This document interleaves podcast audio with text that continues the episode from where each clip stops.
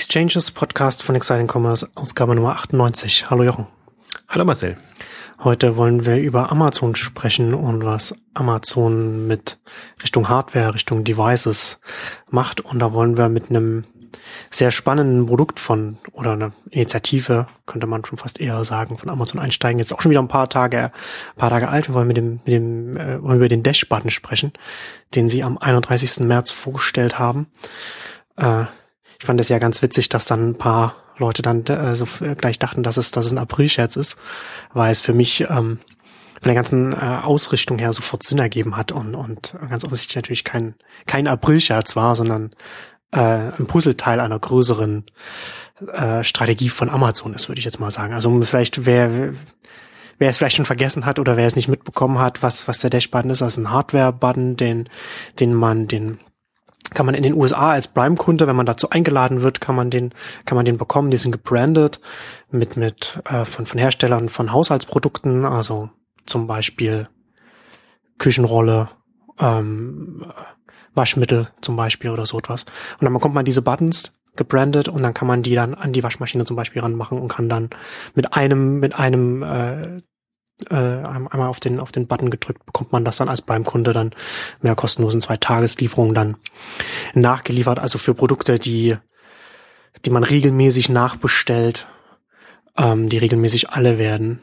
Ähm, und ja, das ist also grob, was was der Dash-Button ist. Und da wollen wir heute auch so ein bisschen darüber sprechen, weil ich wir haben das ja auch schon ein paar Mal schon auch schon mal drüber gesprochen, wie, äh, wie interessant es ist, was Amazon als als Händler jetzt mit den Hardware-Möglichkeiten macht, wie sie damit, wie sie sich damit schauen, wie sie sich positionieren können.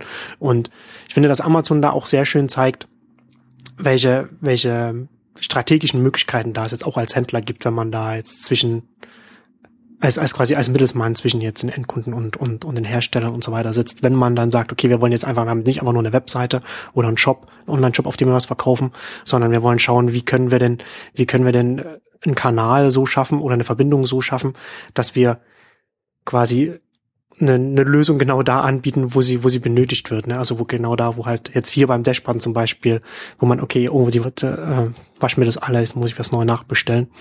Dann kann man das da machen. Und das ist jetzt das Interessante ist natürlich nicht, dass man da jetzt es den Kunden möglichst bequem macht, sondern das Interessante ist dann eigentlich, was jetzt, was dann strategisch dann als nächstes dann möglich wird, ne? Also mit dem ja. Dash Replenishment Service und so weiter. Und da werden wir jetzt in, ausführlich diese Stunde noch darüber sprechen. Ich meine, für mich, mir ist es ja ähnlich gegangen. Also diese, wäre gar nicht drauf gekommen, dass das ein April-Scherz ist. Ich habe das gesehen, habe mir gedacht, ah, sofort drüber schreiben und irgendwie gucken, wo, wo, wo findest du das, weil das einfach perfekt die Fortsetzung ist, diese, dieses Amazon Dash ähm, Sticks nenne ich es immer, also diesen, diesen Stab ist es eher, hm. ähm, als, als äh, Bestellmöglichkeit, wo ich mir damals schon gedacht habe, ah, das ist aber jetzt interessant, weil es so, so, so ein so ein Zugabeprodukt ist. Also das ist, das sieht man eben eben an, dass es jetzt nicht äh, wahnsinnig teuer ist, das zu produzieren. Also Beigabeprodukt jetzt für für jetzt in dem Fall eben die die intensiven Amazon Shopper. Und da habe ich mir dann schon gedacht, wenn man sich das jetzt mal war ja damals schon so klein und überschaubar vorstellt, wenn das wenn es das wirklich in in kleinerer Version ähm, geben würde, ähm, kann man da wirklich viel damit arbeiten, viel mitmachen, weil man es einfach wirklich beilegen kann. Ähm, was ich aber das, worauf ich nicht gewettet hätte oder was wo einen dann Amazon immer wieder überrascht ist, diese gebrandete Geschichte. Die hat mich da auch absolut fasziniert, weil es im Prinzip so eine so eine ja, das ist nichts nichts Großartiges im ersten Moment, aber wenn wenn man die Nöte der der Konsumartikelhersteller äh, ja, kennt ja. und und weiß, das ist genial, ja. Ja, also und und die die die hat also die sind eben an Branding interessiert, also an Werbemöglichkeiten, aber im Prinzip auch an dem an dem direkteren ähm, Kontakt. Und ich meine, das kann man manche erinnern sich noch an die Brillblumen und Geschichten, also die die dann äh, in, in der Küche verteilt waren und so, dass man eigentlich immer eine, eine Präsenz hatte in dem in dem, in dem Bereich. Und diese Dash Buttons haben mich so ein bisschen daran erinnert, weil ich mir gedacht habe, wow, das ist, ist in dieser einfachen oder ersten Ausprägung schon so super spannend. Und da kann man sich richtig vorstellen, ähm, das ist halt jetzt ein Button, aber was, was kannst du daraus machen? Und ich finde, das kann man, kann beide Parteien super nutzen. Also Amazon bietet es jetzt als Händler an und ich finde, das ist genau das spannende Thema. Wer übernimmt diese Mittlerrolle? Ist es ein Hardwarehersteller, der da reinkommt, oder ist nicht tatsächlich ein Unternehmen wie, wie Amazon prädestiniert, ähm, das zu machen? Und dann die, wenn, wenn du Hersteller im Boot hast, jetzt nicht nur eben als, als Medienunternehmen, als Werbevermarktungssicht, sondern wirklich sagst, lass uns mal überlegen, wie wir gemeinsam quasi ähm, da das das Thema neu erfinden. Also weil du hast es sehr schön beschrieben auch und das, der, der Punkt oder die Herausforderung ist ja, es sind die langweiligsten Produkte, um die es geht. Es sind wirklich die Waschmittel, Putzmittel und alles, was es da so gibt. Also es ist nichts Glamouröses oder wo du ohnehin eine, eine, eine tolle Marke hast und, und das machst hm. und das dann mit, mit so einer wo du halt, wo du halt als Hersteller auch verzweifelt versuchst, aus der, aus der Austauschbarkeit herauszukommen. Absolut. Also und, und die, der, der Punkt ist ja auch da eine, ähm, also eine Kundenbindung aufzubauen, die, die, also eine eins zu eins Bindung. Also dass du halt sagst, das ist mein favoriertes, favorisiertes Produkt und das, äh, da leist, also das, nicht da leiste ich, sondern da, da arbeite ich auch mit dem Button. Weil wenn ich, keine Ahnung, Waschmittel kaufe, kaufe ich immer Persil und wenn ich äh, also was auch, was auch immer man, man, man kauft. Ich glaube, heutzutage kauft man gar nicht mehr Persil. Äh, weiß nicht, was das coolste Waschmittel ist. Oder natürlich auch äh, die, die umweltfreundlichen Waschmittel und auch was auch immer man da, sich da überlegen kann. Also ich fand das so ähm, genial, smart, in, nicht im Sinne, im technologischen Sinne gar nicht. Also ich habe mir, mir nur gedacht, also vielleicht auch so ein bisschen dadurch ähm, fand ich es nochmal smarter, weil ich, ähm, also weil die, die Markenhersteller ja auch testen, was, was geht gerade und, und äh, Procter Gamble hat eben auch so eine Nachbestelllösung für, für den Chalet-Rasierer, die Rasierklingen, ähm, ähm, sich überlegt, ähm, die mir zu, ähm, zu verkopft war und zu, also das war quasi ein, ein Gerät oder ein Behältnis, was die Technologie enthält, wo dann die, der Rasierer mit den Klingen reinkommt und wo man dann darüber bestellt. Das ist im Prinzip, ähm, geht es in eine ähnliche Richtung, aber da denkt Amazon wirklich paar Stufen weiter, muss natürlich auch weiterdenken, weil, weil es Händler unabhängig, äh, also Hersteller unabhängig denken muss. Aber da habe ich mir gedacht, ah, genau so rum, so rum ist, ist das Pferd aufgezäumt, ähm, ist, ist einfach nochmal eine breitenwirksame Lösung. Also nicht, dass ich will jetzt nicht diesen, das, das Cholet-Modell ähm, totreden, weil ich ähm, weiß nicht, das kann, kann genauso funktionieren und das als Lösung ist es, oder als Prototyp, der an Multiplikatoren im Wesentlichen versandt wurde, ähm, funktioniert das. Ich habe mir nur die Frage gestellt, ob das auch für, für den Massenmarkt dann ähm, so klappt. Ja. Da glaube ich eher. Es wurde mir äh, von der PR-Agentur ungefragt äh, zugesendet als Bart, als Bartträger zum, zum, zum Testen. Ich habe es dann, ich habe es dann meinem, meinem Stiefvater gegeben. Ähm, das war vom, vom, vom, vom Auf, äh, vom Aufsetzen her war das. Also die, das Setup ähm, war da durchaus ein bisschen ähm, aufwendiger. Interessant, ähm, was da interessant war, war oder, oder, ist es, dass sie mit der mit mit T-Mobile äh, kooperieren, so dass man da nicht erst aufwendig es mit dem Wi-Fi, äh, mit dem eigenen WLAN verbinden muss. Ne? Beim beim Button ist es ja so, dass man dann da hat man die mit der Amazon über die Amazon App muss man dann den den Button mit dem mit dem mit dem WLAN zu Hause verbinden, wo, da, wo es dann auch noch mal die Frage gibt, was ist, wenn ich jetzt im Badezimmer dann jetzt zum Beispiel keinen kein WLAN-Empfang habe, kann ich das dann auch nicht benutzen. Aber das sind ja, das sind ja dann eher, eher Detailfragen, die ja gar nicht so interessant sind für die strategische Ausrichtung. Aber da, was bei dem Gillette, was, was ich da auch äh, interessant fand, ist, wenn man da dann diesen, diesen Bestellvorgang über den Button ausgelöst hat, hat man dann erstmal noch, hat man noch eine E-Mail bekommen und musste dann erst nochmal das über die E-Mail quasi die Bestellung bestätigen. Was halt nochmal wieder mehrere äh, Schritte sind, was jetzt nicht so mhm. schlimm ist bei einem, bei, wenn, wenn, wenn man Rasierklingen bestellt, weil da der, weil da die, die Frequenz ja auch nicht so hoch ist, in der man das dann neu nachbestellt. Aber das fand ich interessant, weil die nächste Überlegung natürlich dann dahinter ist, wie, was sollen sie denn anders machen, wenn man, wenn man, man muss ja, man kann ja nicht einfach nur diesen, diesen Hardware-Button haben, ne, weil da halt auch ein Kind draufdrücken kann oder was. Man muss halt irgendwo noch, irgendwo noch mal, noch mal ein Sicherheitsnetz quasi drin haben, ja. wo, wo man dann halt sagen kann, okay, oh, da ist jetzt ein Fehler passiert, das will ich schon mal rückgängig machen. Bei, bei dem, bei dem Dash-Button kann man dann, äh, ich glaube, innerhalb von einer Minute, nachdem man es oder irgend sowas. Also über einen kurzen Zeitraum kann man dann über die, über die App von Amazon kann man die Bestellung auch nochmal abbrechen. Und da gibt's halt auch nochmal so einen Sicherheitsmechanismus, dass man, dass nur, wenn halt das Kind irgendwie fünfmal draufdrückt, kommen nicht fünf Bestellungen hintereinander, sondern da wird halt nur eine ge, äh, gezählt. Oder man versehentlich zweimal draufdrückt. Ähm, interessant, wenn man, wenn man halt Amazon und, und Gillette miteinander vergleicht. Also nehmen wir mal an, wir haben in fünf bis zehn Jahren ganz viele solche Produkte, die, bei, bei wo, wo man ein Gerät zu Hause hat, was dann halt mit, mit, mit Material, mit Produkten wieder aufgefüllt werden muss und was man leicht so nachbestellen kann. Wenn jetzt jeder Hersteller quasi so sein eigenes, seine eigene Lösung machen würde, dann müsste man ja für so ein, für, für so ein Sicherheitsnetz, wie ich es jetzt genannt habe, würde es ja bedeuten, dass man dann auch für alle diese Geräte auch eine, eine zum Beispiel eine separate mobile App auf nochmal auf dem, auf dem eigenen Gerät braucht. Ne? Und dann da muss man es auch mal runterladen, dann hat man die alle irgendwo. Das, das ist nicht sehr praktisch, ne? Während halt ein Händler wie Amazon das einfach alles alles bündeln kann in, in, in einer App, wo man dann halt auch nicht, oh Gott, wo habe ich den jetzt von dem Hersteller, wo ist denn das jetzt und so das. Ne? Dann hat man dann, als Händler kann man halt quasi gerade als ein großer Händler wie Amazon kann man das, kann man das alles zusammenbringen, was für so einen Hersteller gar nicht so einfach ist, das zu machen. Noch gar nicht darüber gesprochen, dass so ein Hersteller ja dann auch noch eine, noch, noch eine mobile App machen müsste, was er nicht kann, wo er dann wieder eine Agentur wieder auftragen muss und dann hat dann, und dann ist wieder ausgelaufen, dann muss wieder moderne, wieder Update und, und so weiter. Ne? Da, da, da hängt ja noch ein ganzer Rattenschwanz dran, der, der, der dann, den man dann einfach ausblenden kann, wenn das quasi als Dienstleistung vom, vom Händler übernommen wird. Aber das ist ja genau der Punkt. Deswegen fasziniert es mich ja auch. Das, das ist ein Infrastruktur-Play letztendlich. Ähm, ja. Darum geht's. Und, und wer nur auf die Geräte guckt, guckt im ersten Moment zu kurz. Also jetzt, jetzt gerade finde ich in der Phase. Natürlich passiert auf der Geräteseite auch super viel und, und, und super Spannendes. Aber ich denke mal gerade so die, die Anbieter, die es schaffen, da, da ähm, strategischer also infrastruktureller, ich, ich nenne sie mal gerne Infrastruktur, weil, weil ich, weil ich nicht nur Hardware sehe, sondern eben auch, eigentlich ist für mich das so ein so halb Betriebssystemebene. Ähm, es muss ja auch in irgendeiner Form dann ähm, betrieben, verwalten und, und in der Kommunikation geregelt werden. Und das sind natürlich so Unternehmen also witzigerweise ist dann Amazon prädestiniert. Würde auch im ersten Moment mal sagen, ja, das, das, das ist schon eine Google-Geschichte auch. Ähm, und Google ist ja mit Nest und mit anderen auch da dabei.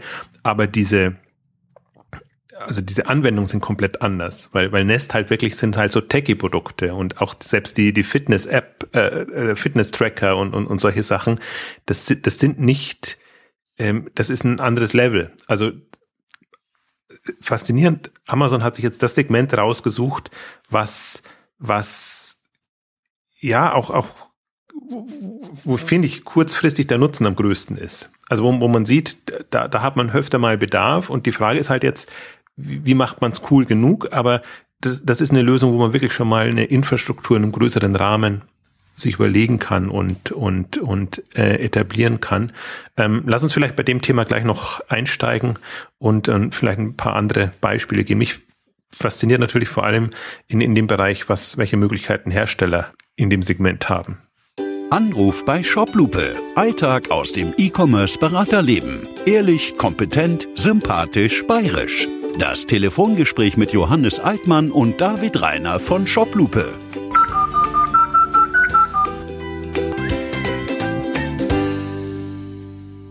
Jede Woche ein Telefonat unter www.shoplupe.com.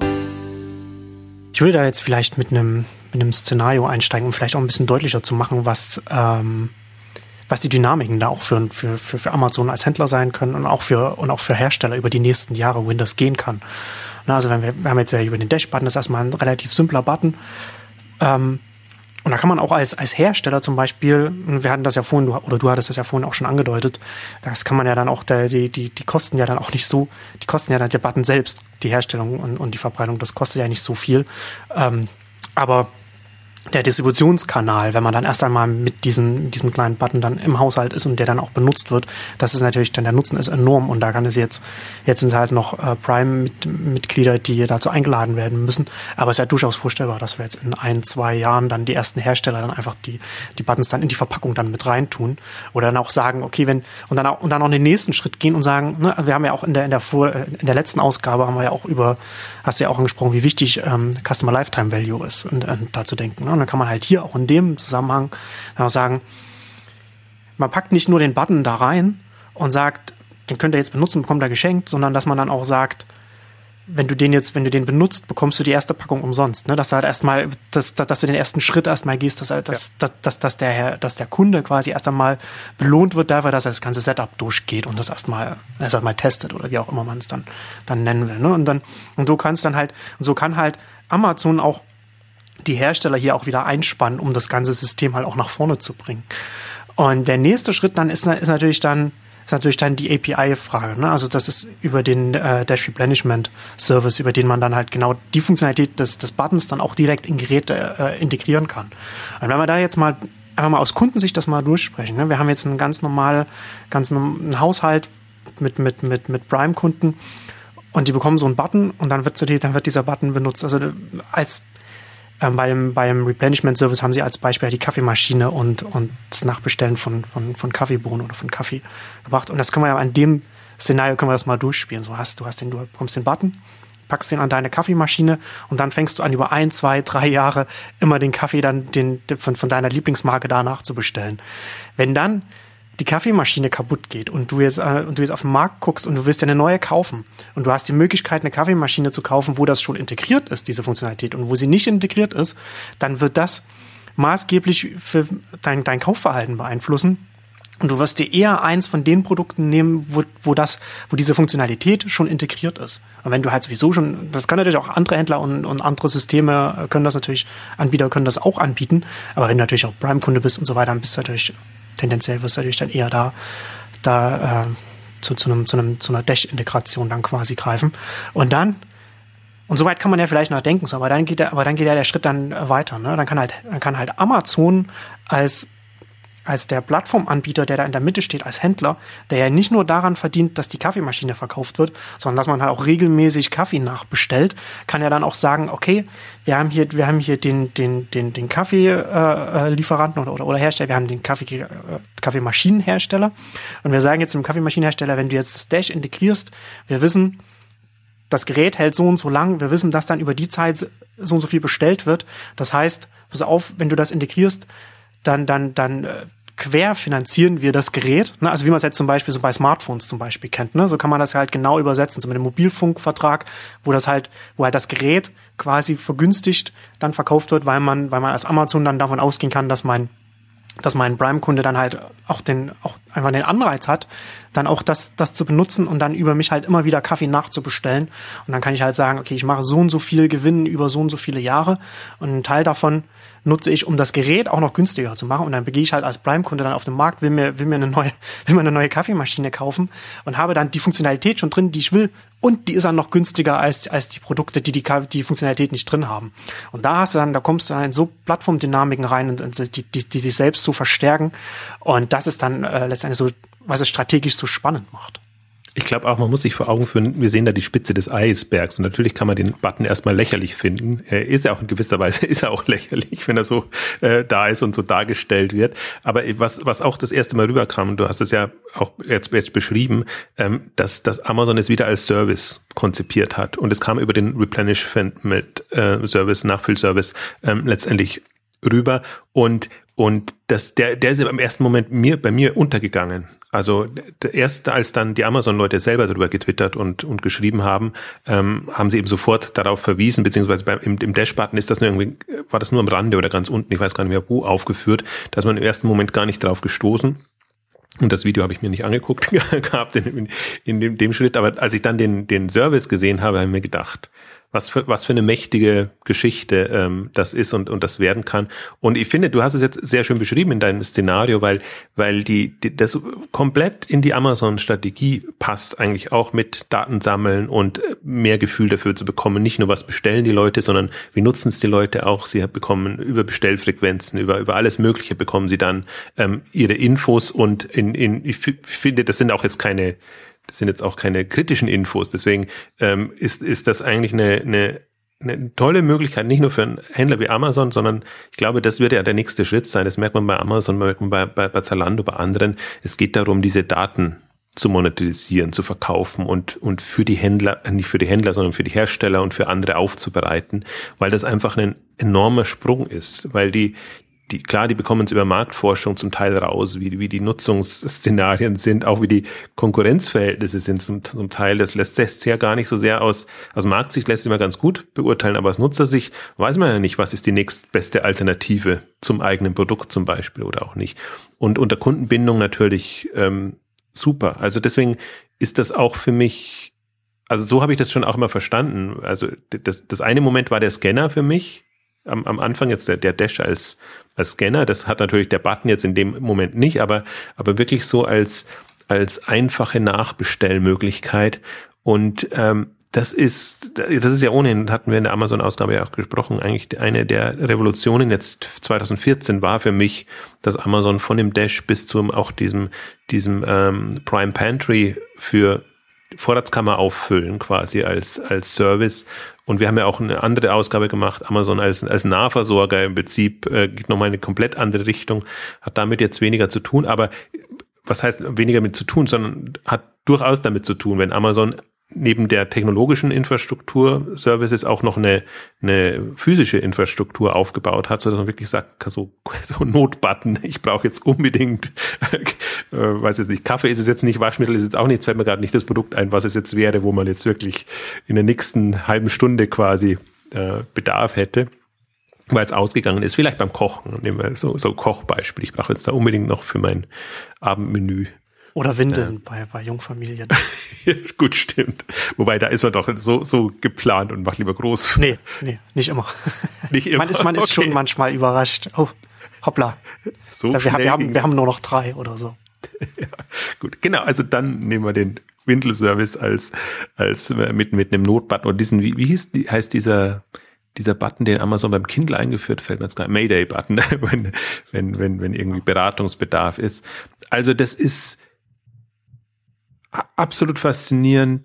Also wie gesagt, wir sehen immer nur die, den Spitze des Eisbergs und und und ähm, deswegen ist es auch, ich finde, deswegen faszinieren mich die Reaktionen auch so, weil weil diese diese Mischung aus äh, einerseits so Unverständnis, was kommt da, also was macht Amazon, was macht auch Amazon mit dem Amazon Echo zum Beispiel, ist auch so ein, so ein Produkt, wo ich mir jetzt 2015 noch mehr erwarte, weil das sind ja alles im, im Unterschied zum Fire Phone, das ja mit großem Tamtam eingeführt wurde und wo man schon auf kommerziellen Erfolg äh, gebaut hat, äh, sind das ja alles so äh, sanfte Einführungen, die einfach jetzt erstmal in der, in der eigentlich Vortestphase sind und ja wirklich so bei den Hardcore-Amazon-Bestellern im, im Prime-Bereich jetzt ähm, getestet werden.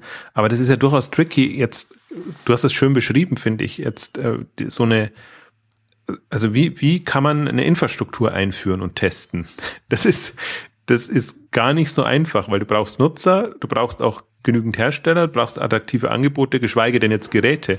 Also das, das wird jetzt mal, eigentlich wird es jetzt spannend, was, was Amazon dann als erstes Dash, äh, Dash Inside Gerät oder wie auch immer man das dann nennt, ja. ähm, ähm, ja, stimmt, so wie Intel Insight, genau, ja. Aber das ja. ist ja, aber das ist ja, aber das ist ja deswegen ist ja auch der Button auch so wichtig, ne? Also du kannst ja, du kommst halt nicht einfach auf die, auf die Masse, die Amazon auch braucht für diesen Distributionskanal, damit das auch für die, für die Hersteller auch äh, attraktiv ist, wenn du sagst, du kannst das nur nutzen, wenn das in ein Gerät integriert ist und wenn, wenn du halt darauf angewiesen bist, wann das, wann, wann ein altes Gerät mit einem neuen ausgetauscht wird. Das, das umgeht man ja, indem man, indem man das, indem man die Funktionalität zusätzlich separat mit diesem Button anbietet, wo, wo, die, wo die Barriere halt extrem niedrig ist für die Verbreitung.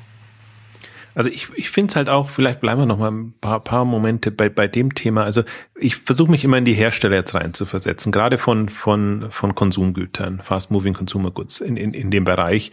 Und ähm, die kommen halt aus meiner Sicht, also man merkt ohnehin schon, dass, dass sie, dass sie für ihre Verhältnisse rotieren und sich überlegen, wie, wie kommen wir in der neuen Welt zurecht, weil das sind alles super günstige Produkte.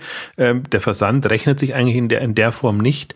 Und ähm, die müssen wirklich überlegen, nicht nur, wie sie vom Branding her weiterkommen, sondern auch, wie sie den Kundenzugang regeln, der eben über Supermärkte oder was auch immer ähm, bis, bisher erfolgt ist. Und ich glaube halt, also ich bin ein voller Fan von diesem ganzen, von dem ganzen Service-Gedanken. Als, als Service-Provider für irgendwas. Und ähm, jetzt bei Herstellern funktioniert ja in bestimmten Bereichen funktioniert ja das schon so. Wenn, wenn jetzt Nivea ist ja, wenn jetzt jemand auf Nivea geprägt ist, dann glaube ich, kann man dem mehr anbieten jetzt als nur die Creme, sondern der hat dann eine ganze Produktserie. Ähm, schwierig ist es noch jetzt aber, wenn man so an Schokoladenanbieter oder andere denkt, wenn dann immer nur eine Marke ist und die, die, die, die versuchen sich ja auch schon so umzubranden. Also die, die versuchen ja stärker herauszustreichen, ähm, welche Marke dahinter steht, ob jetzt Procter Gamble dahinter steht, ob jetzt Ferrero dahinter steht, ob jetzt ähm, andere Marken in, in dem Bereich oder Unilever ist auch so ein, so ein eigentlich so ein immer so ein Irrsinn, wenn das nach vorne oder Henkel auch, also konnte man früher eigentlich wusste man nicht von welchem Hersteller letztendlich die die Marke kommt, aber wenn die es denen es gelingt, und ich finde, das gelingt mehr im Nischenbereich momentan noch. Also Frosch fällt mir da immer so ein als, als das, also, also der, der eben in den, in den, ähm, umweltverträglichen Produkten äh, sich da als Marke profiliert hat, natürlich jetzt nicht, nicht ein Massenmarkt, aber wo man sagt, die, die haben die stehen für etwas. Also viele andere stehen ja eigentlich für nichts, als, außer dass sie, dass sie eben einen ganzen Pool an, an Produkten ähm, haben aus, aus einem Segment oder oftmals natürlich auch in sehr vielen Segmenten, damit sie die, die Supermärkte gut, gut abdecken können. Und ich glaube halt, das ist Chance und Herausforderung gleichzeitig jetzt für, für diese Markenhersteller, ähm, weil ich das Gefühl habe, wenn die, also das Schöne ist jetzt, wir, wir haben jetzt von einzelnen Buttons oder Produkten gesprochen. Aber du kannst das ja auch als Produktfamilie letztendlich und als, als Service entsprechend konzipieren und, und oder konfigurieren dann letztendlich. Also das ist ja das, für mich das Spannende ist eigentlich, das ist so eine, eine Lösung, die sehr viel offen lässt. Da, da siehst du jetzt eine Anwendung oder mehrere Anwendungen siehst du jetzt eigentlich schon und du hast jetzt noch zusätzliche beschrieben, jetzt mit, mit, mit Geräteintegration hatte ich so gar noch nicht im Kopf, weil ich fand gerade die, die Unabhängigkeit so schön, dass der Button eben auf der Kaffeemaschine quasi ist und ich es in dem Sinne gar nicht integriert habe, weil dann ist nämlich der, die, die Kaffeemarke der Treiber hm. und aber die Kaffeemarke ist ja dann, wenn sie in das Gerät integriert ist, ja noch viel ein stärkerer Treiber. Ne? Dann kann es halt nicht einfach mit einem anderen Button ausgetauscht werden. Dann ist man halt noch fester im, im Haushalt drin. Ne? Da hast du dann halt noch diese, diese Dynamiken, die ich beschrieben habe. Die kann man, da kann ja. halt Amazon dann schön dann auf, auf der Klaviatur quasi spielen, so wie wir halt mit, mit, mit, mit äh, Alex über, über Amazon und dem Verhältnis zu den Herstellern gesprochen haben. Das wird ja hier dann noch, noch viel stärker dann, äh, dann, dann da noch mit reinkommen. Also in, in subventionierter Form natürlich. Ja. Also ich dachte jetzt, so weit habe ich jetzt gar nicht gedacht, da bist du jetzt wirklich sehr, sehr weit gegangen in dem, in, dem Szenario. Wobei ich, also weit jetzt, weil man vorher nicht drüber nachgedacht hat. Ich finde nicht, also ich finde es schon sehr realistisch. Äh, ich kann mir das gut vorstellen und ich glaube einfach, damit kann man die, die Leute ködern und das ist einfach auch, also die, die Amazon-Herausforderung ist ja in dem ganzen Haushaltsgüter, Fast-Moving Consumer Goods, ähm, ähm, Markt jetzt den nicht nur den Zugang zu finden, sondern den Markt dicht zu machen für andere. Das, und das ist ja die, die Amazon-Strategie, so wie sie es mit äh, One-Click-Bestellungen oder, oder einfach mit, mit, mit anderen Hebeln, Prime und, und was auch immer gemacht haben. Es geht immer darum, ähm, ja, früher hat man es Login-Effekte genannt. Ich weiß gar nicht, ob man das noch so, so nennt, aber die, die, die wirklich das, das, das, den Markt, also Markt dicht machen ist auch ist falsch, falsch argumentiert. Aber es gibt halt schon einen enormen First-Mover-Vorteil einfach ja. bei diesem Thema. Also die müssen es natürlich offen halten, weil sie, weil sie Hersteller brauchen. Also insofern kann man nicht sagen, dass, dass sie es schließen, aber für, für Wettbewerber, also so wie, wie man, man hat halt nicht mehr diese Supermarktsituation, die man hatte. Egal welcher Supermarkt, da sind sie drin und dann bist du es und dann, wenn die vernünftig wirtschaften, passt das. Aber wenn du so einen abgeschotteten. Aber ich, ich habe, also das jetzt erzählt hast, sorry, dass ich, dass ich dich unterbrochen habe, aber das ist das, was, was ich jetzt gerade gedacht habe, weil in der letzten Ausgabe meinst du ähm, so, so nach dem Supermarkt und was und, und so neue Begriffe. Also ich, oder, oder, ähm, also ich, ich überlege mir gerade, ob, ob nicht Services wie, wie, wie Dash oder Plattformen wie das, wie, wie die Dash äh, Service Plattform nicht die natürlichen Nachfolger des, des Supermarktes sind. Ja, so extrem würde ich eben auch denken wollen. Also das klingt im ersten Moment erstmal absurd, aber ich glaube eben auch, ich, ich, ich sehe die Online-Welt mehr als eine Service-Welt. Und für mich ist jeder Shop ein Service oder manchmal nenne ich es, ich habe ja schon mal gesagt, ich nenne es am liebsten Anbieter als, als neutralen Begriff und dann muss ich weg von Shop und Hersteller und Händler und allem drum und dran. Äh, es muss ein vernünftiges Angebot sein und das ist äh, unter Customer Lifestyle-Sicht ist es als Service zu strukturieren, weil du immer einen Anfangsaufwand hast, äh, um es zu installieren, aber letztlich auch um die ersten Kunden zu gewinnen und das muss sich dann eben auf, auf Dauer ähm, rechnen. Und, und ich, das ist ja immer so meine Hoffnung auch, dass das, was an Apps jetzt ähm, durchaus ja schon in den Köpfen ist, äh, unter dem Service-Gesichtspunkt gesehen wird, weil dann käme man, dann würde man schon von sich aus in diese Richtung denken und würde nicht mehr auf diese, diese, ähm, ja, allumfassenden äh, Geschichten bauen, ähm, die halt nur für ganz wenige wirklich Sinn machen, sondern ich glaube, die, die, die, die, das ist wirklich eine, eine Kunst und das, das ist eine extrem, ist ein extremes Umdenken, weil eben Produkt und Service in der Regel getrennt waren bisher. Du, du hattest, natürlich hattest du immer, jetzt, man sieht es mehr im B2B-Bereich noch, wie, wie die immer auch stolz auf ihren Service-Aspekt äh, verweisen, weil sie sagen, wir haben nicht nur das Produkt, wir haben auch die, unser Netzwerk an Handwerkern und, und, und Anbietern, Installateuren oder, oder was auch immer. Und das kann uns so schnell niemand nachmachen. Ähm, aber da, da, da war es halt auch noch getrennt. Die haben das in der Regel nicht selber betrieben, sondern haben es gekoppelt.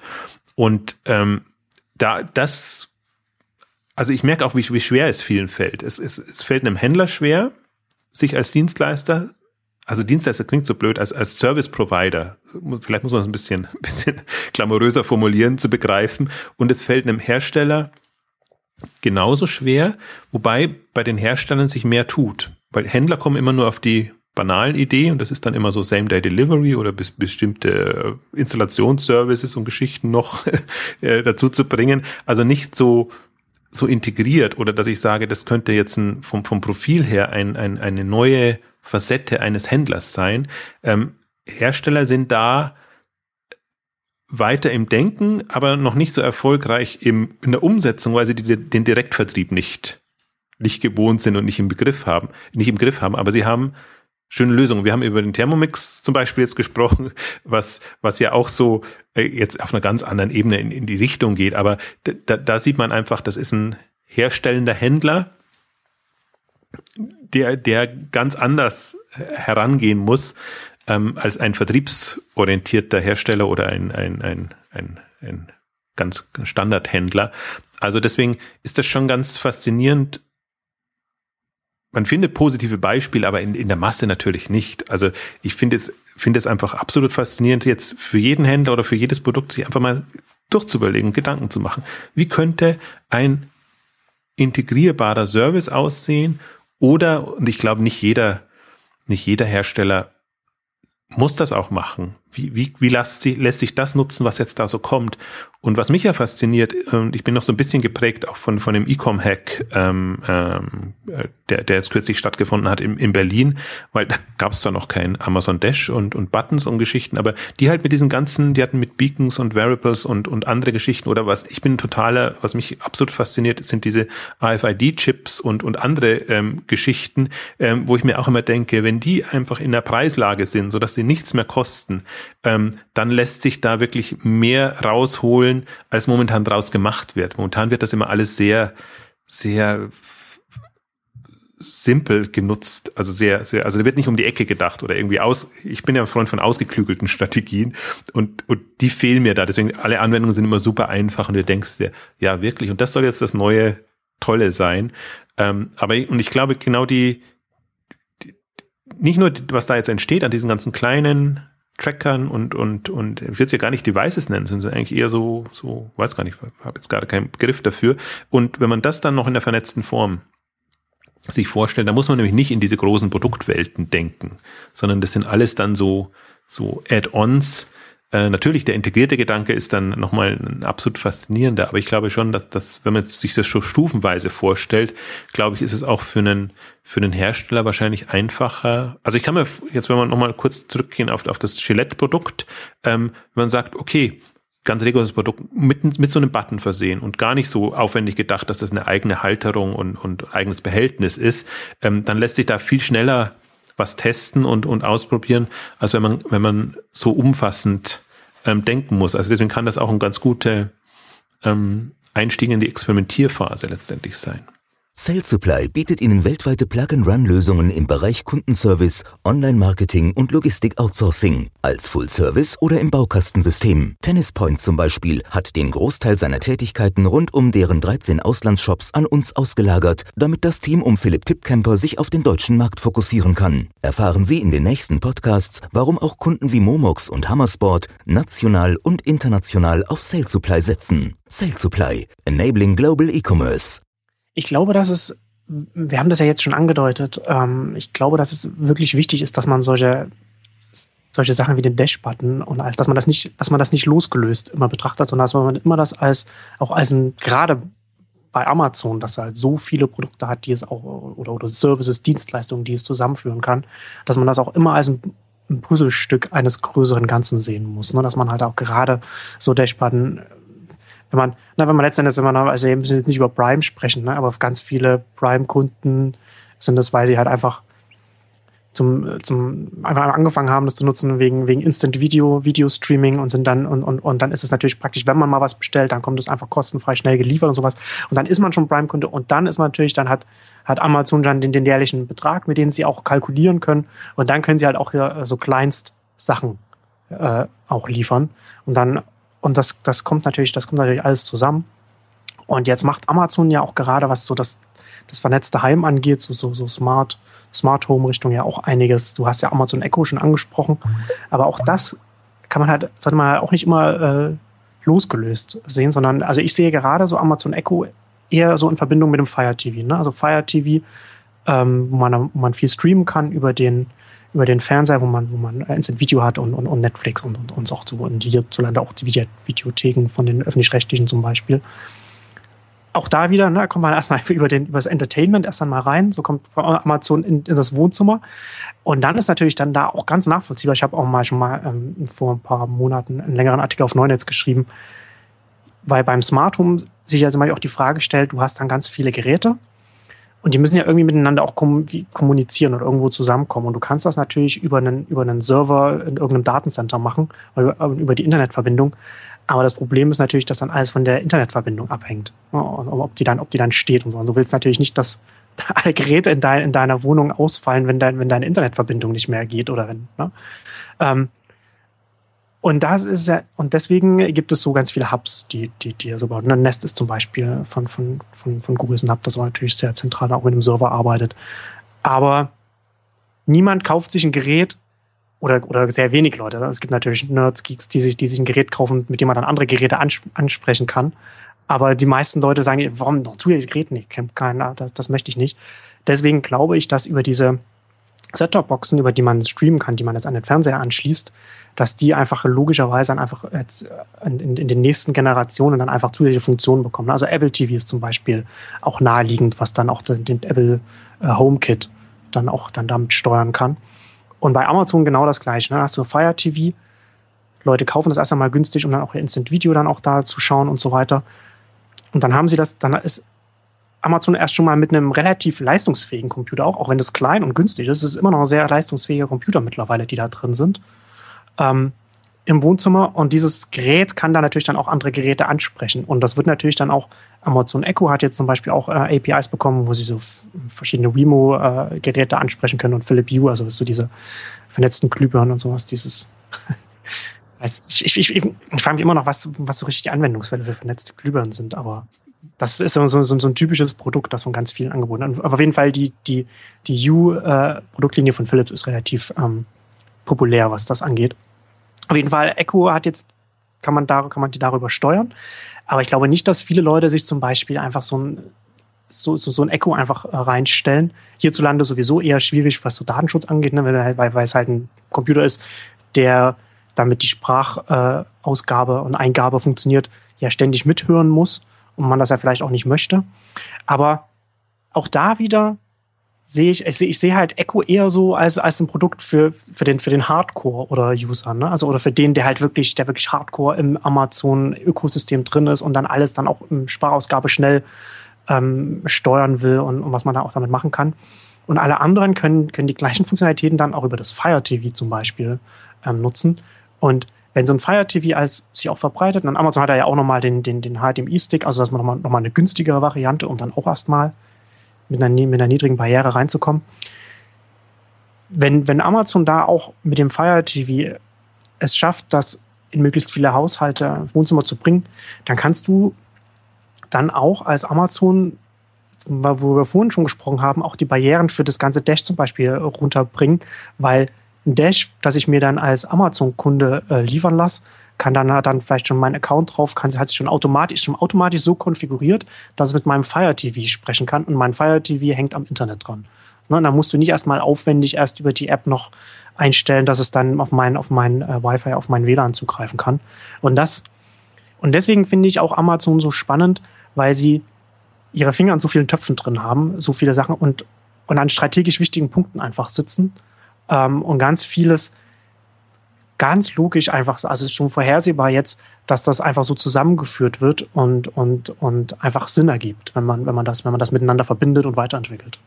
Das ist aber auch mein Eindruck. Also das, das wirkt manchmal so wahllos und beliebig, ähm, was da kommt. Jetzt machen sie da was und in die Richtung und so. Und ähm, ich habe eher das Gefühl, dass das ist strategisch, ähm, dass die strategisch abzustecken, also nicht nur die, also die Möglichkeiten auszulösen, zu loten und, und abzustecken, was, was, was möglich ist in, in, in dem Bereich. Und für mich ist das wirklich auch, auch gerade Amazon Echo war so ein, so ein ah, das war wirklich so ein Aha-Moment einfach, weil, weil das vom Gerät einfach schon so ein, so ein absurdes Teil ist. Und ähm, natürlich dann setzt man sich erstmal damit ähm, auseinander mit, mit der Spracheingabe und eigentlich dem Abhörmodus, ähm, der ja durch die Alexa, glaube ich, nennen sie die gute oder wer auch immer das dann sein wird, kann ja jemand Persönliches dann auch sein. Also das sind so die, deswegen auch erst kommt der Dash, Firephone klammern jetzt mal aus, äh, Fire TV hast du beschrieben und und jetzt ähm, Amazon Echo noch und dann der Button und und andere Geschichten. Also im Prinzip das ganze Spektrum. Der der Button hat jetzt mal keine Toneingabe mehr, äh, Spracheingabe mehr,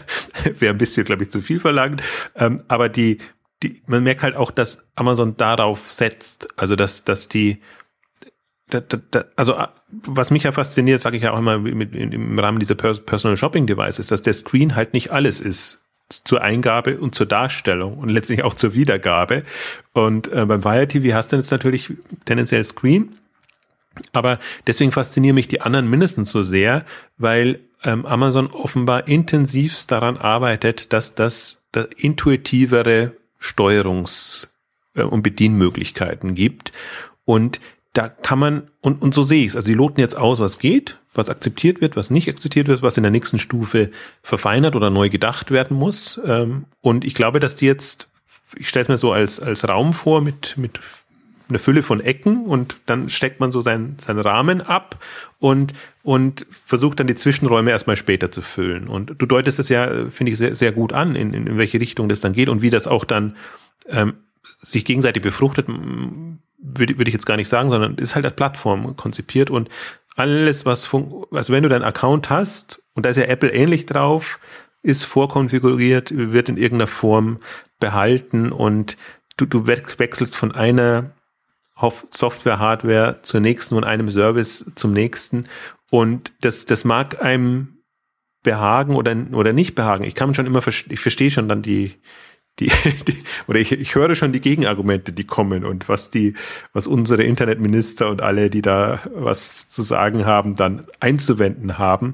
Ähm, aber die, die, ich glaube, an der Grundidee wird nichts vorbeiführen und viele machen sich, also deswegen viele beschäftigen sich aktuell mit Themen, die schon gar nicht mehr relevant sind und die achten da auf Google Suche und und und und und, und Web-Anwendungen und und haben diese, die, diese anderen Themen, die einfach, also die, die enorme Bedeutung haben und ich nicht, nicht wirklich im Blick, also was, was gar nicht so schlecht ist, weil das, das ist ja alles jetzt jetzt am Entstehen, ähm passt schon.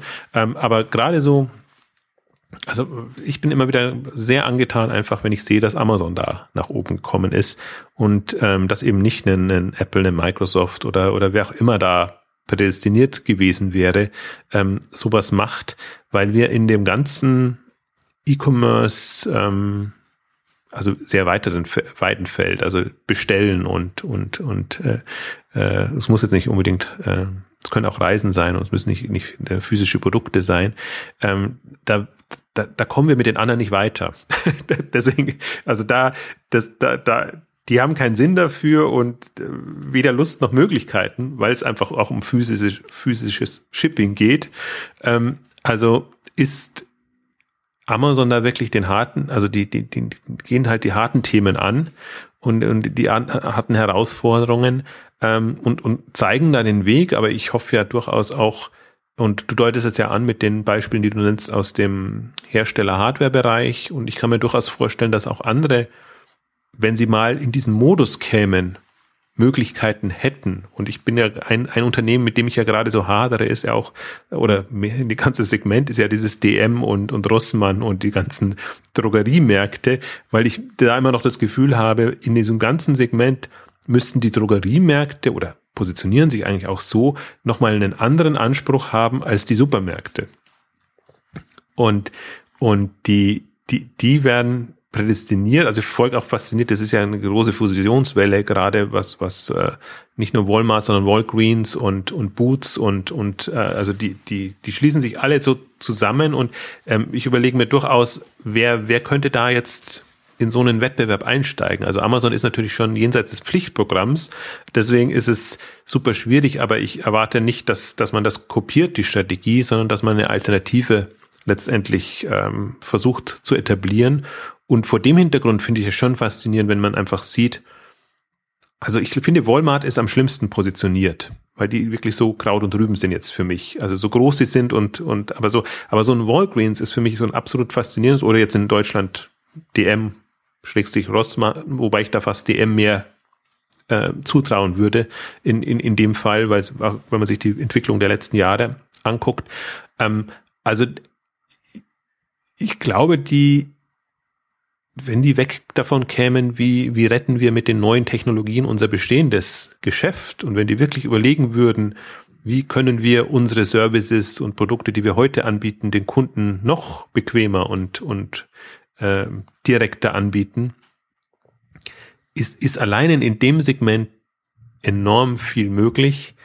Und ich habe mir, als, als du jetzt gesprochen hast, äh, lege ich mir natürlich dann auch jetzt nachdem, gerade nachdem ich jetzt so, so einen guten Eindruck von, von Zalando habe und äh, für Mode ist das ja alles gar nicht relevant. Also da musst du komplett anders denken. Da, da helfen dir auch solche Geräte nicht, da helfen dir auch, ich halte auch nichts von, von äh, Kleidungsstücken, die jetzt mit irgendwelchen äh, äh, Technologien ausgestattet sind, also nur in, in diesem verkopften Rahmen.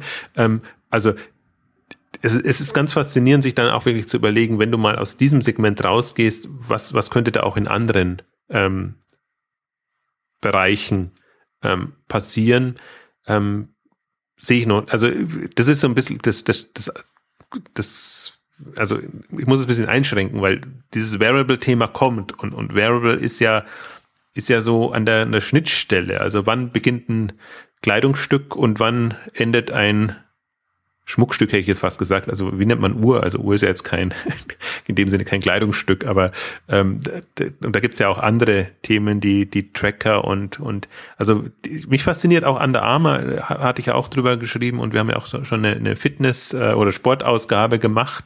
Ähm, wenn die einfach in diese diese Welt einsteigen als eigentlich jetzt ja Modelabel, ähm, dann ist das nochmal das ist das auch faszinierend. Also deswegen momentan ist, finde ich, wir so eine schöne Phase, die, die liebe ich eigentlich am meisten, wo noch kein, wo die Weichen erst gestellt werden und noch gar, weder alle Weichen da sind, noch alle Perspektiven, so dass man sich tatsächlich noch Gedanken machen kann. Man wird ja dann so schnell, sehr schnell so geprägt und dann gibt's einfach ein iPhone und dann ist alles iPhone. Und dann gibt's irgendwie eine, eine andere Geschichte oder einen, ein Tablet, dann ist alles da, da geprägt. Also die, die jetzt, jetzt haben, haben wir, finde ich, schöne Inspirationsquellen und alles ist so im Werden und alles wird natürlich langsamer kommen, als man es erwartet. Ähm, ganz, ganz, ganz klassisch. Aber die, die, die großen Ideen kann und muss man eigentlich jetzt, jetzt entwickeln, weil letztendlich ja auch dann die nächsten Schritte davon abgeleitet werden. Also es hilft ja jetzt nichts, einem äh, Internet, wie wir es bisher kannten, nachzueifern und jetzt zum Beispiel den Online-Shop zu starten, ohne die, die Idee zu haben, wo will ich in, also nennen wir es jetzt mal Service-Strategie zu haben, wo will ich in fünf oder zehn Jahren sein äh, mit, mit meinen ganzen Themen und welche Relevanz will ich vor allen Dingen in dem in der Welt und bei den Leuten haben.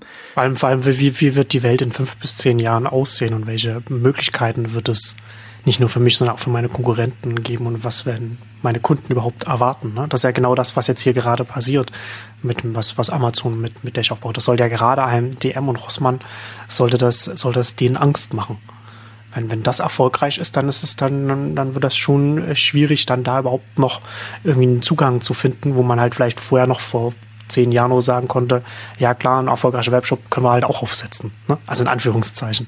Naja, Angst machen würde ich in dem Fall gar nicht sagen. Angst machen sollten ihnen eigentlich die Umsatzdynamiken und Entwicklungen, aber ins genau. Denken bringen sollte ist sie ähm, extrem, weil ich auch glaube nicht, das sind so schöne, insofern wieder schöne strategische Themen, weil, weil sie nicht eine, eine Hauruck Aktivität erfordern, sondern sie, sie, es muss einfach eine, eine Meinungsbildung erfolgen und, und man muss, muss, muss ein Bild entwickeln, genau wie du sagst, was, was, was, wie wird die Welt in zehn Jahren aussehen, äh, kann niemand sagen, aber dieses, mir gefällt dieser Denkansatz so sehr, sehr, die, sich die Optionen zu öffnen und, und alle Schritte, die man tut, sollen einem eher mehr Optionen bringen, als dass man sich einengt und irgendwie auf ein Ziel einschießt, was im Zweifel, und darauf kann man ja fast wetten, äh, dass das, dass das nicht aufgeht, weil man es eben nicht vorhersehen kann.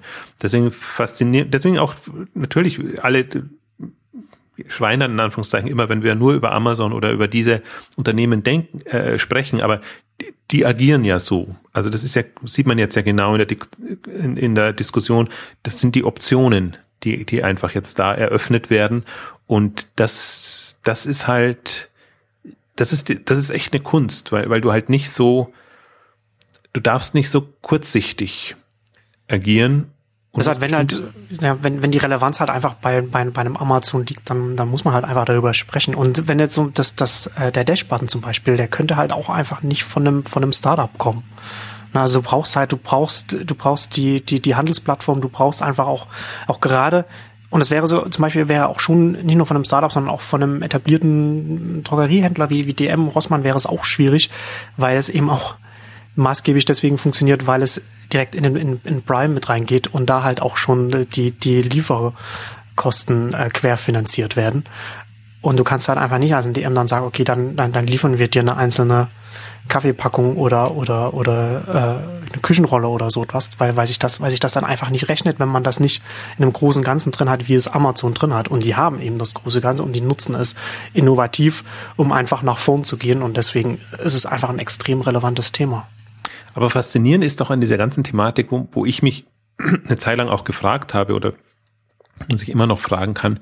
Ähm, Amazon ist natürlich immer das, das, das erste Beispiel, aber auch andere, warum man in so Streaming-Services und, und, und Themen oder Entertainment-Themen einsteigt. Und für mich eines der schockierendsten Beispiele ist gerade Tesco, die, die da sehr, die, die irgendwann, glaube ich, diesen, diesen Gedanken hatten und, und gedacht, okay, äh, also glaube ich nicht nur Tesco habe ich lange so eingestellt, also zumindest im Innovationsbereich bei, bei Tesco, dass sie ähm, unabhängige Denker sind und nicht in erster Linie Amazon nacheifern und die sich dann eben auch ähm, Videomusik-Services und ähm, sogar Buchservices ähm, geschnappt haben und die jetzt so unter die Räder gekommen sind, dass sie das alles abstoßen, selbst ihre Datenfabriken, nächstes jetzt mal Dan Hambi ist so ihr, was auch Socialmantic übernommen hat, kürzlich, versuchen sie loszubekommen, damit sie eben Geld haben, um ihr Kerngeschäft zu retten. Und das ist so das, das Fatale dann auch. Also da hattest du eigentlich jetzt ein Unternehmen, was, was sowohl in dem Lieferbereich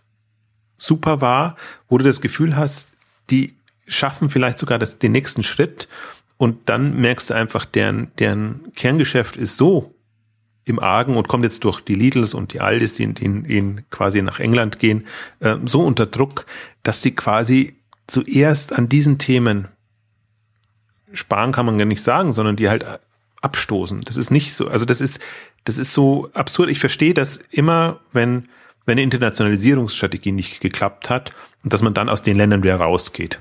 Ähm, das macht irgendwie Sinn. Aber wenn, wenn, wenn ich jetzt in der Not bin und mir überlegen muss, wo mache ich Abstriche, es ist schon wirklich bitter, was, wenn man sich gerade, also Tesco ist, ist gerade ein, ein, ein, ein, Drama, das, das ein Blog habe ich es nicht so intensiv jetzt verfolgt, aber äh, begleitet, aber generell, wenn man, wenn man drüber liest und eigentlich jeden, jede Woche, jeden Monat eine neue Meldung in, in der Richtung, wo du einfach siehst, ähm, die, die, die ruinieren sich alles, was sie schon mal hatten.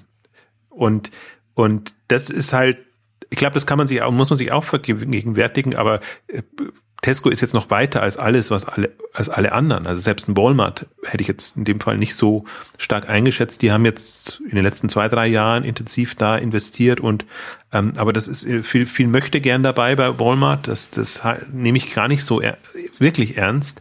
Da habe ich Tesco immer ernster genommen und ich denke mir halt jetzt, ja, am, am deutschen Markt, also das, was Rewe jetzt für den, für den Supermarkt da an Angriffslust an den Tag legt, es, man kann jetzt noch nicht sagen, ob das, ob das funktioniert oder nicht. Dafür sind sie zu spät gestartet und noch zu kurz ähm, aktiv. Aber dass das ähm, auf, auf bei, bei den Drogeriemärkten letztendlich und ähm, ja, ich bin, also ich glaube, das kam ja gut rüber. Das ist das, wo die Gefahr liegt, die liegt nicht so sehr da, darin, ähm, also dass, dass, dass, dass, dass es von heute auf morgen zu Ende sein wird, sondern dass, dass man in den Strukturen verliert und dass man nicht nicht weit genug denkt, weil halt was was das Problem, was ich immer habe, dass es immer so als leidiges Thema wahrgenommen wird.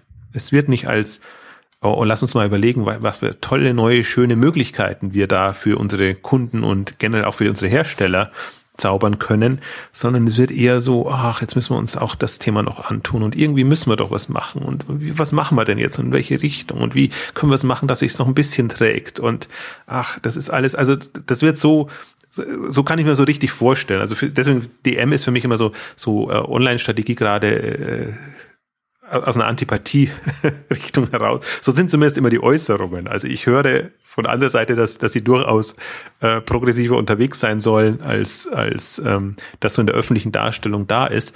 Aber wenn man schon immer so raushört, ah, nee, und die Kunden schon, sollen schon zahlen, wenn sie schon so äh, Aufwand, uns Aufwand äh, ähm, machen, wie sagt man, ähm, äh, für Auf Zusatzaufwand sorgen, dann sollen sie da auch entsprechend Versandkosten zahlen und so. Also die, diese Einstellung kommt rüber und, und, und nicht so ein Ansatz, wir, wir lieber Kunde oder lieber, da muss man eigentlich über Kunde rausgehen, liebe Leute, wir sind eure Wahl.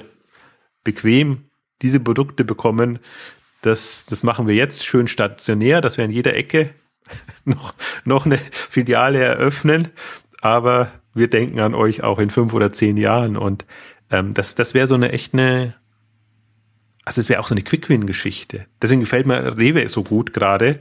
Die machen das natürlich aus Eigenpropaganda, um ihre eigenen Leute zu motivieren, aber im Prinzip schon auch äh, signalisieren die so ein bisschen, ähm, wir wollen auch in fünf und zehn Jahren noch äh, relevanter Supermarktbetreiber, wie auch immer der Supermarkt dann aussieht, ähm, sein. Und ich glaube, das ist, das macht den Unterschied aus. Und, und da ziehst du dann auch andere Leute an und, und andere Ideen. Und das ist ja nicht so, dass die ganzen Startups, also, weil es ist richtig so, wie du sagst, viele Ideen sind nicht als Startup umsetzbar, sondern da brauchst du eine Grundoffenheit ähm, bei den Unternehmen. Aber es ist halt nicht, hatten wir auch ausführlich gesprochen, über die Inkubatoren äh, getan, sondern im Prinzip brauchst du das, eine Offenheit in dem ganzen Unternehmen, weil es, wenn es Infrastrukturprojekte sind und zu den Infrastrukturprojekten zähle ich eben nicht nur die Technologie, sondern zähle ich auch diese Lieferservices dazu.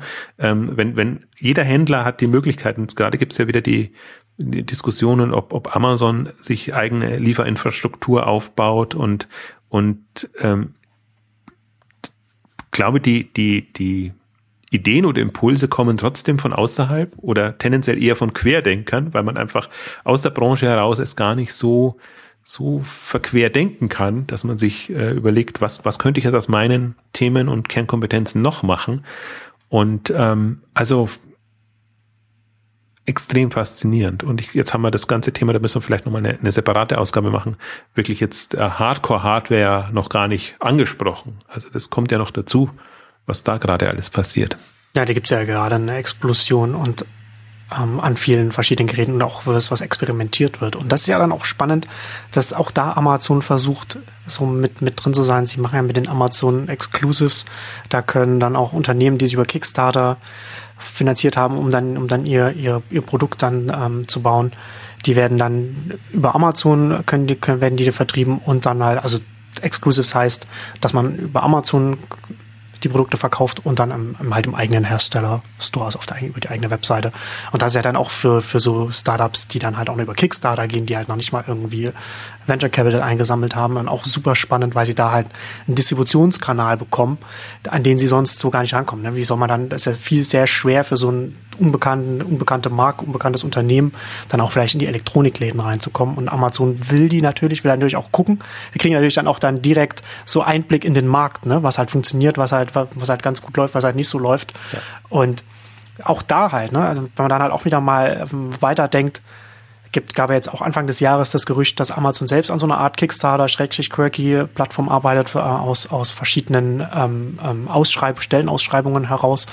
Ähm, und dann halt dann auch die Überlegung, wenn wir das wieder zum Anfang wieder zurückbringen, ne? wenn halt Amazon sagt, okay, kommt zu uns, habt ihr Kickstarter finanziert oder, oder vielleicht wollt ihr über uns finanzieren Und wenn er dann, wenn er das macht, das kann man doch mit, mit diesem Service hier verbinden, das wir hier haben. Da können wir euch noch mehr finanzieren oder können euch helfen, euer Produkt auch günstiger zu machen. Ne? Weil da halt dann, also du hast vielleicht als, als neues Unternehmen, hast du weder bei den Erfahrungen noch bei der, bei der Masse der Produktion die Skaleneffekte und kannst das aber vielleicht ausgleichen, indem du mit Amazon zusammenarbeitest und eine Quersubventionierung über den Dash-Service bekommst, ne? wo dann halt dann mit deinem neuen Produkt dann doch konkurrenzfähig bist für, gegenüber etablierten Produkten von Konzernen zum Beispiel.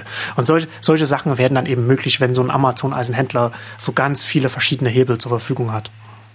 Was insofern auch, was mich sehr daran erinnert, wie, wie sie es bei den Webservices gemacht haben. Also wo sie auch ähm, klein gestartet, da mal was getestet, da mal was getestet und dann irgendwie eine Infrastruktur äh, gebaut haben und letztendlich sich so als Impulsgeber für den ganzen Bereich etabliert haben. Das heißt gar nicht, man muss alles so machen oder Standards setzen. Das ist, ist für mich eine ganz faszinierende, weil es geht eigentlich, Amazon setzt in dem Sinne ja nicht die Standards, aber äh, es ist so prägend ähm, für den Bereich, ähm, dass andere in irgendeiner Form nachziehen. Also ich würde es mal, vielleicht würde ich so weit gehen zu sagen, dass, dass Amazon da die Vordenkerrolle hat in, in irgendeiner Form und natürlich auch, auch eine Markttreibende, wenn man jetzt an den, an den neuesten Zahlen gesehen hat.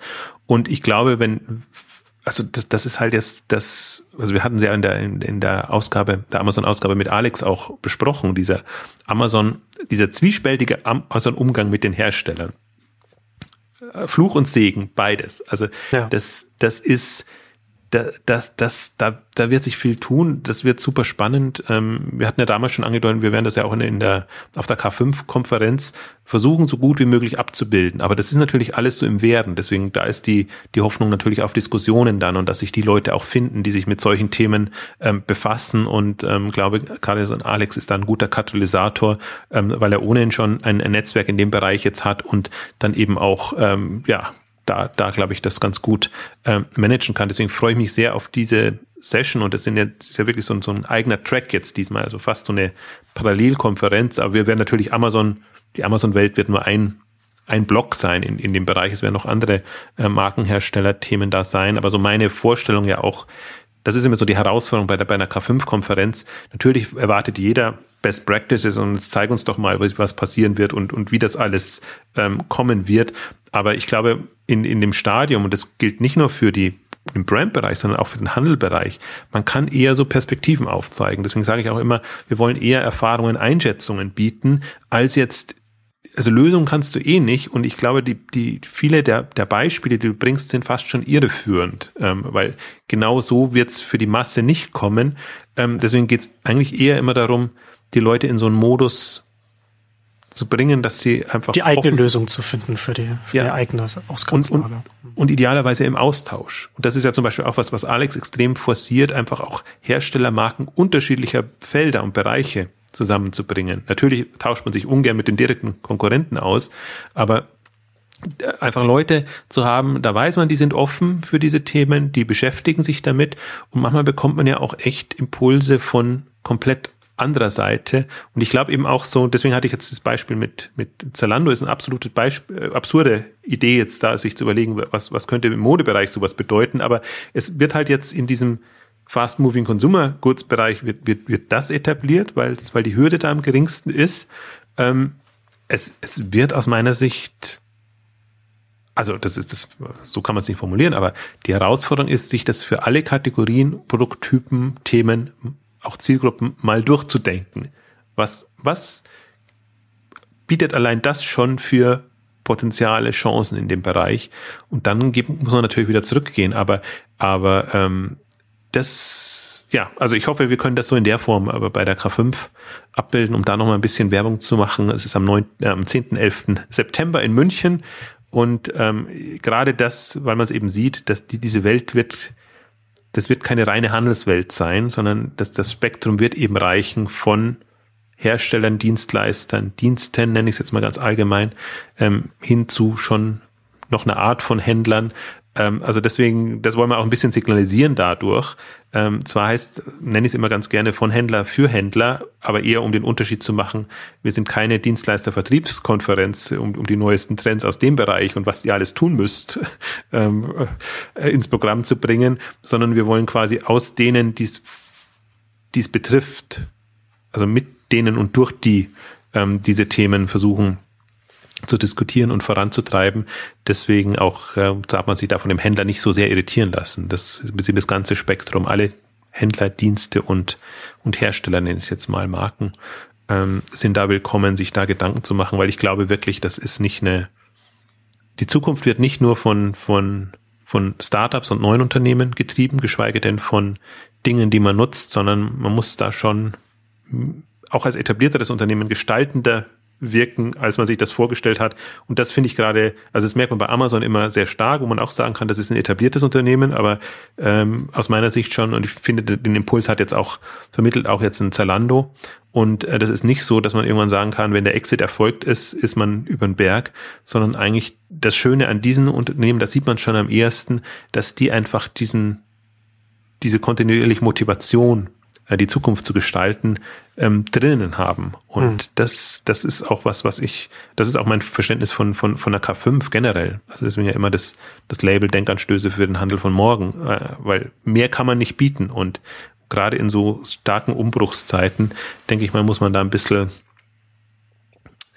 ja, also die, die, die, wie soll ich sagen, die, die kurzfristigen Erwartungen herunterschrauben und die langfristigen Erwartungen extrem nach oben schrauben. Und äh, das fällt nicht jedem leicht, der in einem kurzfristigen Tagesgeschäft drin ist, zum Beispiel. Ähm, aber deswegen legen wir sie auch immer in den Herbst, wo eher so die Strategiefindungsphase ist, wo man sich Gedanken macht, wie geht's in den nächsten Jahr und fünf Jahren etc. weiter. Das noch als kleiner kurzer Werbeblock zum Ende. Schönes Schlusswort auf jeden Fall. Und da kommen wir zum Ende unserer großen äh, Service-Ausgabe. Vielen Dank fürs Zuhören und bis zum nächsten Mal. Tschüss. Tschüss.